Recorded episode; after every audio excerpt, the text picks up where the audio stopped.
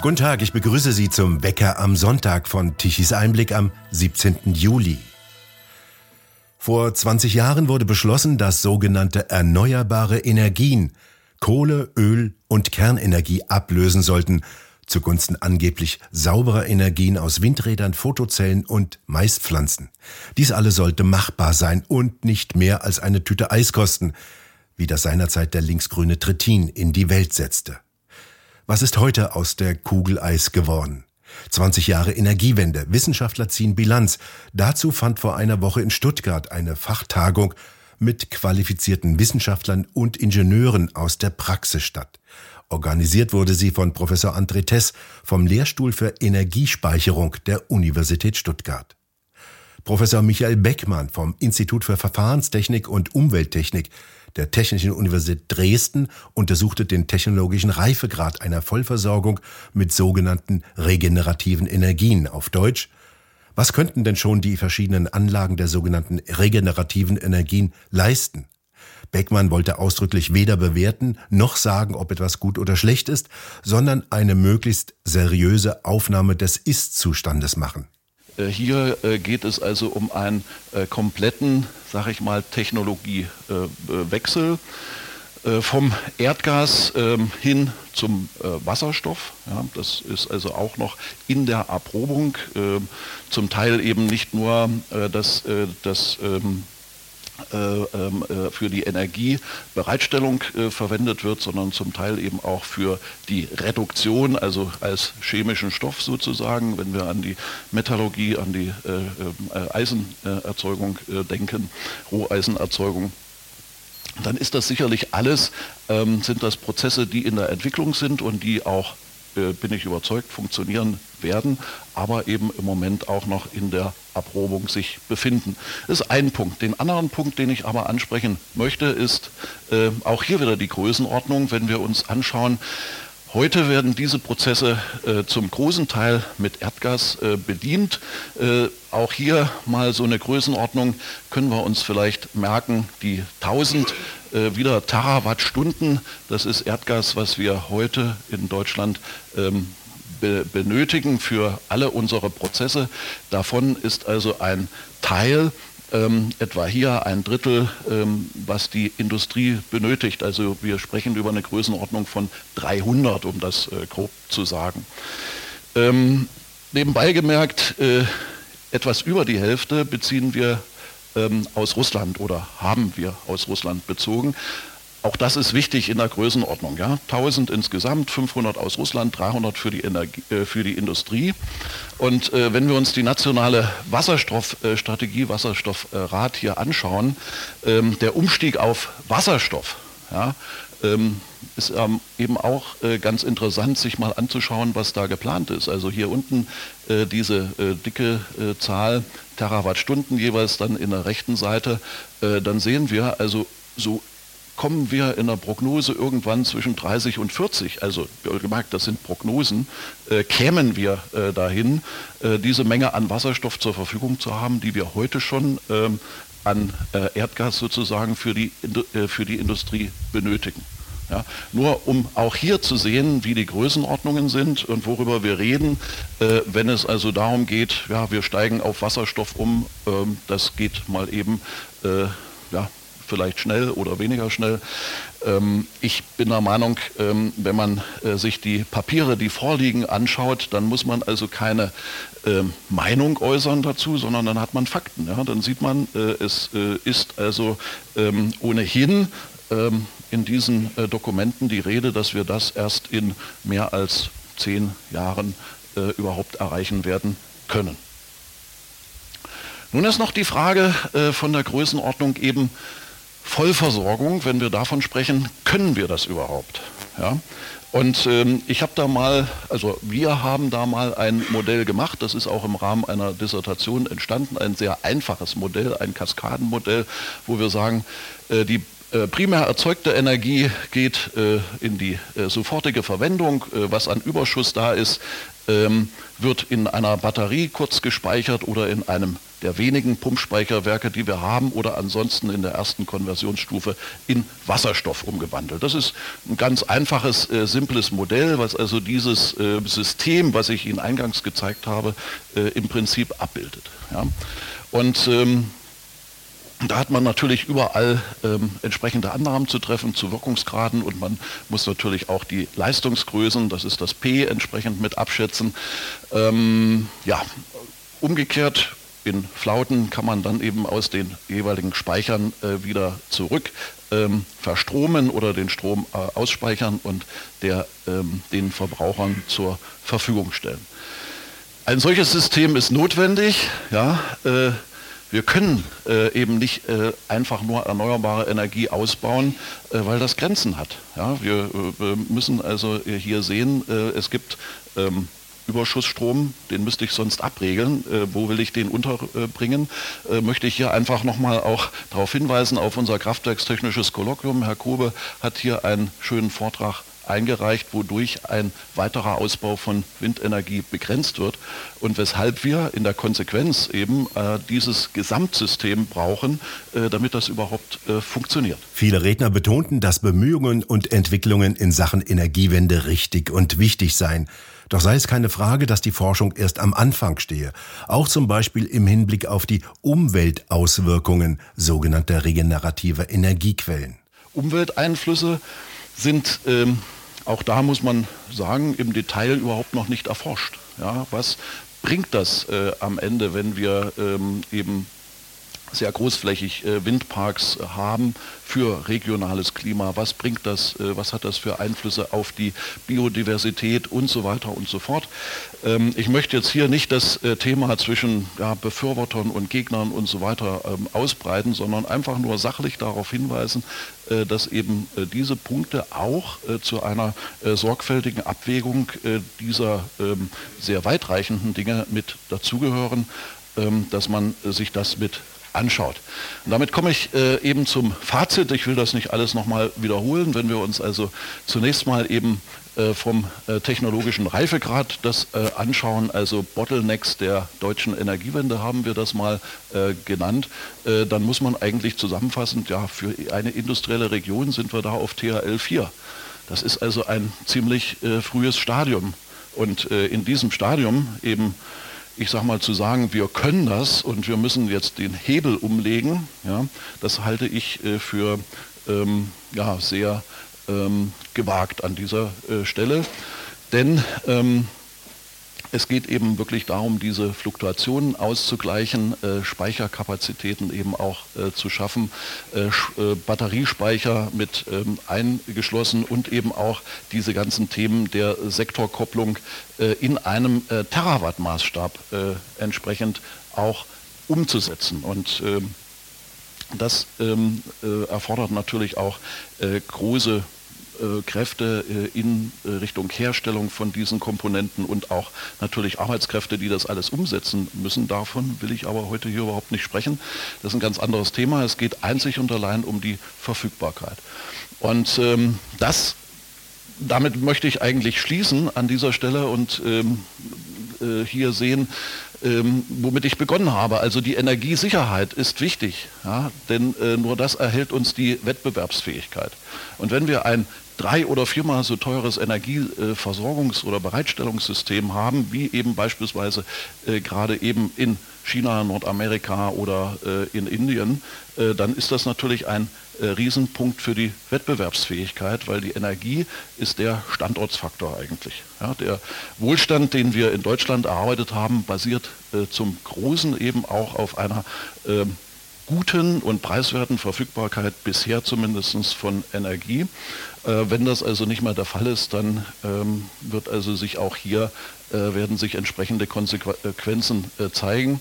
Seit mehr als zehn Jahren plädieren wir dafür, eben regionale Versorgungszellen zu schaffen, in dem Sinne, wo man das wirklich mal erprobt und sagt, wir haben hier eine Region, die hat von mir aus so und so viele Windräder, die hat auch eine Papierfabrik oder dies oder jenes und eine Gemeinde und jetzt ähm, proben wir das mal. Die äh, kriegen auch das äh, Stromkabel und den Diesel noch von außen zur, äh, zum Backup, aber äh, proben wir also dieses ähm, Szenario, dass das also allein auch möglich ist.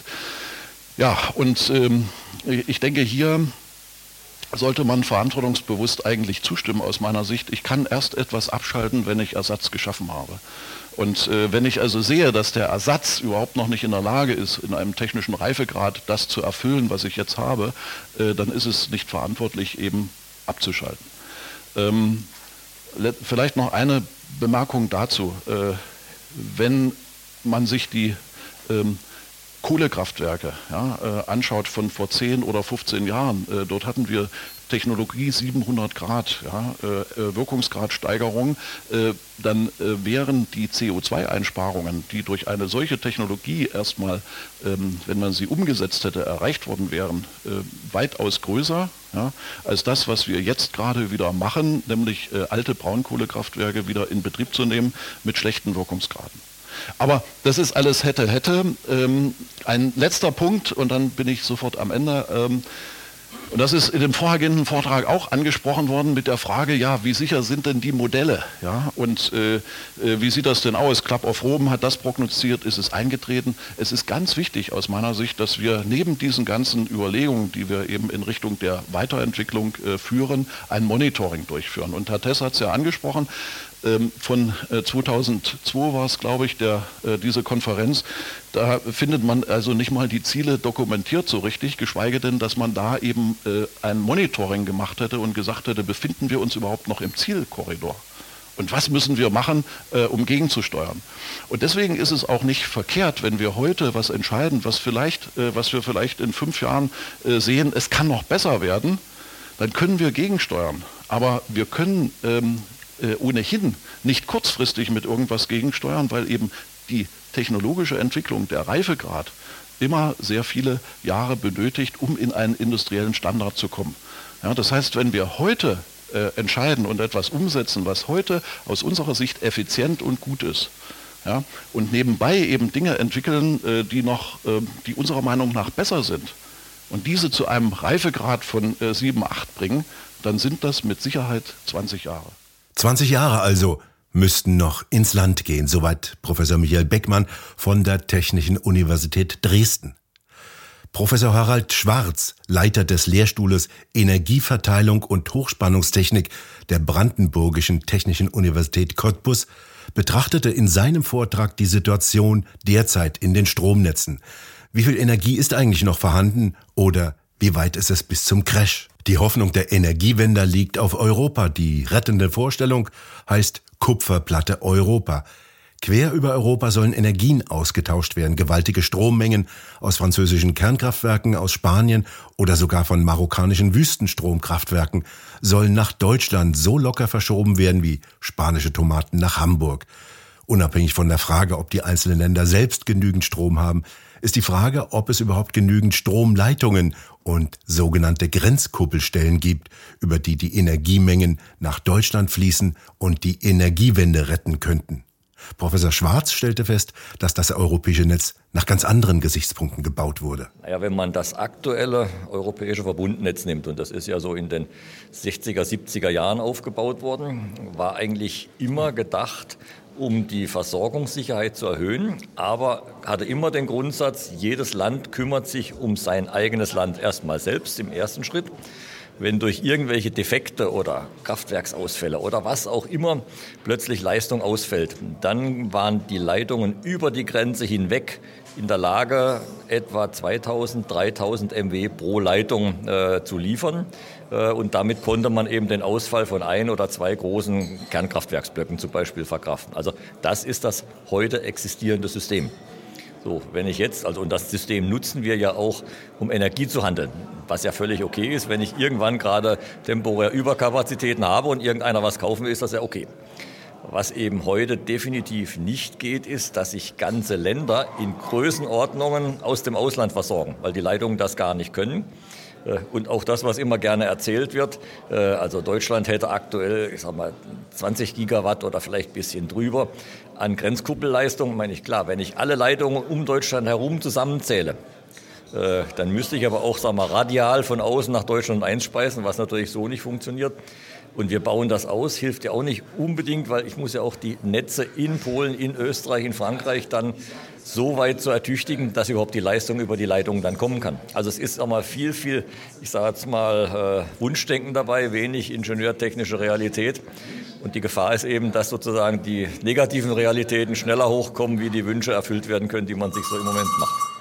Merken Sie denn in den Netzen jetzt schon einen Effekt von diesen stark volatilen Einspeisungen von den Windrädern, Windparks, von der Solarenergie, die ja plötzlich schlagartig an Leistung entweder zunehmen oder absacken?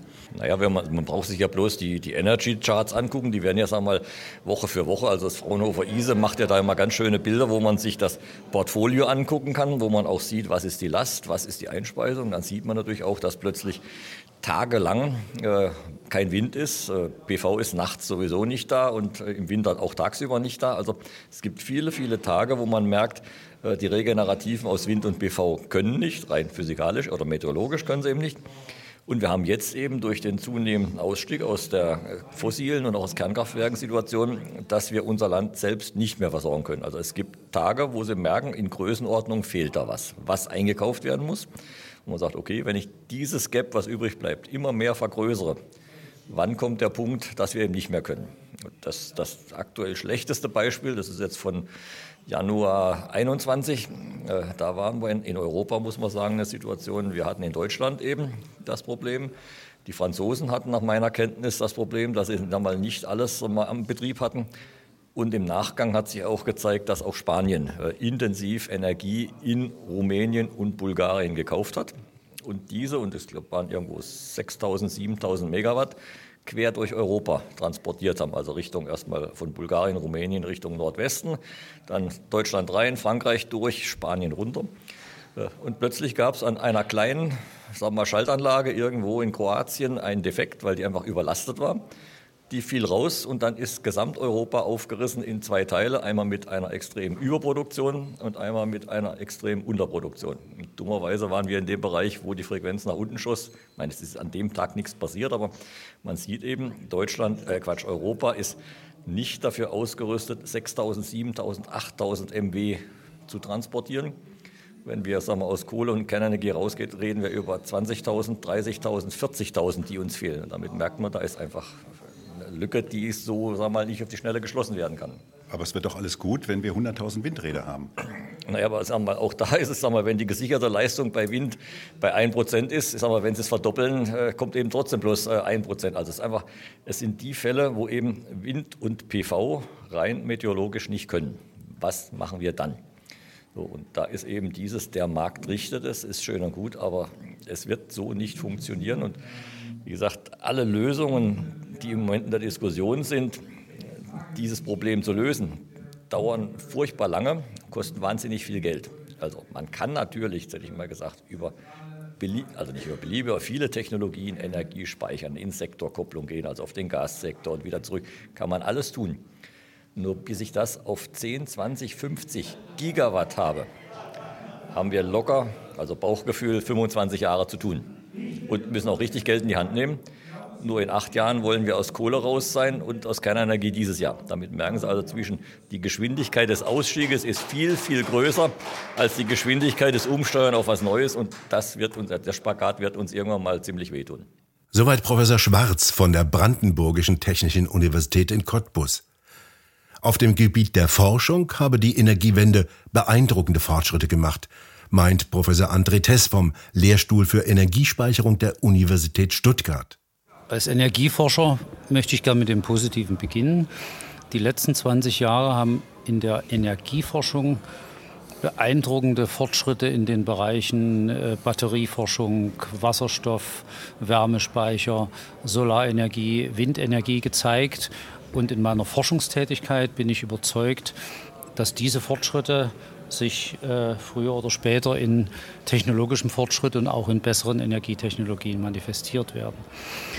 Wenn ich als politisch denkender Bürger die Bilanz der Energiewende sehe, dann muss ich sagen, wenn ein Land wie Deutschland 20 Jahre nach Beginn eines Transformationsprozesses immer noch doppelt so viel CO2 pro Kopf emittiert wie unser befreundetes Nachbarland Frankreich, dann fällt es mir schwer, einen solchen Prozess als Erfolg zu bezeichnen. Woher kommt dieser Unterschied? Der Unterschied kommt daher, dass Deutschland, dass die Energieproduktion in Deutschland auch heute noch äh, relativ viele fossile Energieträger umfasst, währenddessen in Frankreich ein großer Teil der elektrischen Energie durch CO2-neutral oder CO2-arme Kernenergie erfolgt. Es mag auch eine Rolle spielen, dass die, Industrie, dass die industrielle Wertschöpfung äh, pro Kopf in Frankreich etwas kleiner ist als in Deutschland.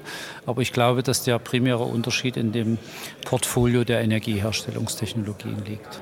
Sie forschen ja selber auch an äh, neuen Batteriespeichertechniken beispielsweise.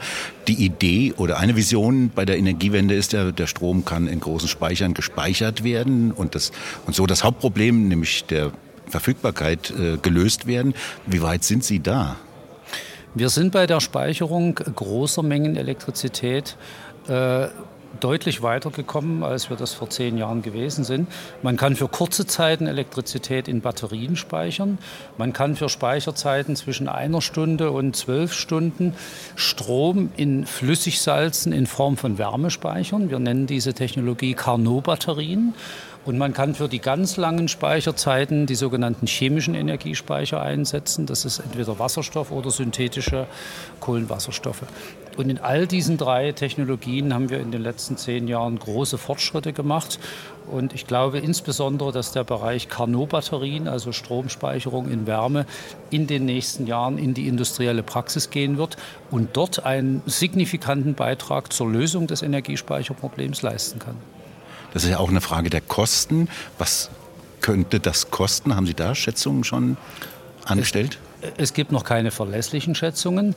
Wenn Sie sich allerdings vorstellen, dass bei einer Carnot-Batterie der elektrische Strom in Wärme transformiert wird und diese Wärme wird in Salz gespeichert und Salz ist ein Bruchteil der Kosten von äh, Lithium-Ionen-Batterien. Das heißt, die Speichermedien sind extrem preiswert. Und wenn diese Speichermedien so preiswert sind, dann können sie potenziell die elektrische Energie preiswerter speichern, als wir das heute eben in Batterien oder äh, in chemischen Energiespeichern können. Wo diese Zahlen genau liegen, ist Gegenstand aktueller Forschung. Die äh, Gespräche mit der Industrie und die Forschungsarbeiten zeigen jedoch, dass die Chancen gut sind, dass wir mit diesen Carnot-Batterien äh, deutlich preiswertere Energiespeicherung im Bereich von Gigawattstunden und Terawattstunden äh, erzeugen können. Das sind ja ziemlich viele Energieumwandlungsschritte dabei. Wie hoch sind denn dabei die Umwandlungsverluste? Die Umwandlungsverluste in den jetzt äh, untersuchten Konzepten liegen bei weniger als 50 Prozent. Und wir sind optimistisch, dass durch eine Optimierung der Arbeitsmaschinen durch eine Optimierung der Wärmespeicher wir in der Lage sein werden, diese Wirkungsgrade bis auf 60 Prozent anzuheben. Und es gibt gerade äh, von der Deutschen Forschungsgemeinschaft ein Schwerpunktprogramm Carnot-Batterien, in dem eine ähm, überregionale Gruppe von Wissenschaftlern aus Universitäten und Forschungszentren dieses äh, Thema bearbeiten wird. Mhm. Aber bisher gilt ja noch der Satz, dass Energie nirgendwo besser gespeichert wird als in Kohlenwasserstoffen. Das ist ja die effektivste Speichermöglichkeit von Energie. Die Kohlenwasserstoffe besitzen den Vorteil, dass sie pro Kilogramm oder pro Liter tatsächlich die höchste Energiespeicherdichte haben. Ein Liter Benzin oder ein Kilogramm Benzin kann 10 Kilowattstunden speichern. Ein Kilogramm Lithium-Ionen-Batterie kann hingegen nur 0,1 Kilowattstunde speichern. Das sind also zwei Größenordnungen Unterschied. Am Ende kommt es jedoch darauf an, wie teuer die Speicherung pro gespeicherter Kilowattstunde sind. Und da sind wir eben optimistisch, dass diese wärmebasierte Energiespeichertechnologie einige Vorteile bietet und besonders die großen Energiespeicheraufgaben, Gigawattstunden und Terawattstunden als ein zusätzlicher Baustein bedienen kann. Aber Kohle, Öl und Gas werden noch auf absehbare Zeit, äh, lange Zeit unsere Hauptenergiequellen sein. Wir werden mit Sicherheit noch längere Zeit fossile Energieträger brauchen, weil ihre Energiespeicherdichte und ihre Transportfähigkeit und auch ihre Kosten ähm, konkurrenzlos günstig sind. Wenn wir allerdings das Energie- und Verkehrssystem weltweit äh, dekarbonisieren wollen, dann äh, werden wir schrittweise auf CO2-neutrale Energiequellen umsteigen müssen. Dazu zählt neben der Sonne und dem Wind laut Weltklimarat IPCC auch die Kernenergie, auch die Geothermie, auch ähm, das Carbon Capture and Storage. Und ich bin der Meinung, dass wir in der angesichts der Schwierigkeit des bevorstehenden Transformationsprozesses immer an den Spruch eines japanischen Kollegen denken müssen, Energiediversität ist genauso wichtig wie Biodiversität. Wir bedanken uns fürs Zuhören. Schön wäre es, wenn Sie uns weiterempfehlen. Weitere aktuelle Nachrichten lesen Sie regelmäßig auf der Webseite tichiseinblick.de und wir hören uns morgen wieder beim Wecker, wenn Sie mögen.